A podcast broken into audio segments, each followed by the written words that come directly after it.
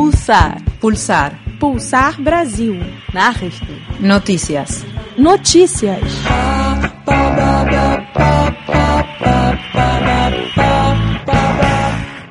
A nona Assembleia da Associação Mundial de Rádios Comunitárias, a AMARC, no Brasil, reuniu no Rio de Janeiro militantes que lutam pelo direito à comunicação das cinco regiões do país, entre 11 e 14 de agosto.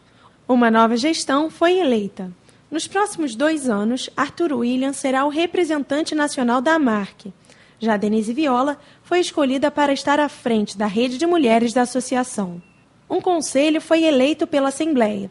A nova gestão inclui a Rádio Comunitária Independência da cidade de mesmo nome no Ceará, o Ilê Mulher de Porto Alegre, no Rio Grande do Sul, e o associado individual Dioclésio Luz, pesquisador de rádios comunitárias em Brasília. Foram escolhidos como conselheiros suplentes a Rádio Comunitária Nativa FM, de Altamira, no Pará, e a Associação Brasileira de Radiodifusão Comunitária, Abraço, do Norte do Ceará. Ganha destaque a militância das mulheres na busca pela igualdade de gênero na comunicação e na sociedade.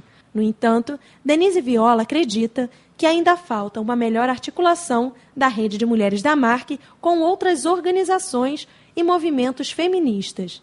Ela diz que nos próximos dois anos o principal desafio será fortalecer a organização interna das mulheres da rede. Olha, o desafio principal continua sendo a rearticulação da rede. Né? A gestão anterior, que teve Rose Castilhos à frente da Rede de Mulheres da AMARC, conseguiu restabelecer um contato com a rede de mulheres da AMARC América Latina e Caribe, conseguiu participar de alguns debates e, e, e trazer de volta um pouco da visibilidade da nossa rede aqui no Brasil. Mas tem um desafio interno também, que é rearticular a rede de mulheres aqui dentro do Brasil e fazer uma aproximação com outras redes.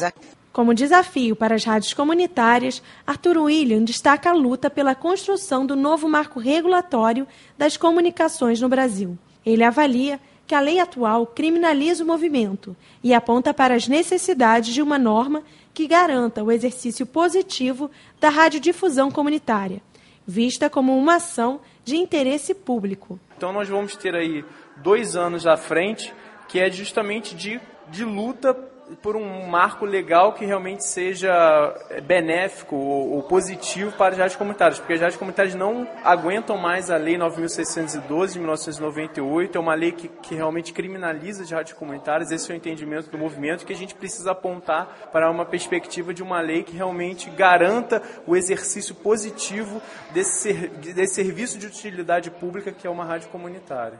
A presidenta mundial da entidade, Maria Pia Mata, e o vice-presidente da AMARC na América Latina e Caribe, Carlos Aparício, contribuíram com a Assembleia Brasileira.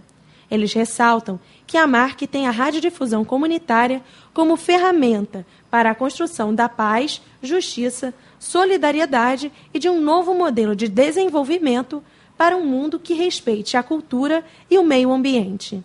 O encontro contou com a participação de cerca de 40 pessoas, entre colaboradores, integrantes de projetos e associadas da AMARC. Na carta final da nona Assembleia da AMARC no Brasil, a entidade se compromete com a luta pela democratização da mídia e pelo direito humano à comunicação por meio das rádios comunitárias, centros de produção e ativistas de mídia comunitária reunidos na rede. ba ba ba ba ba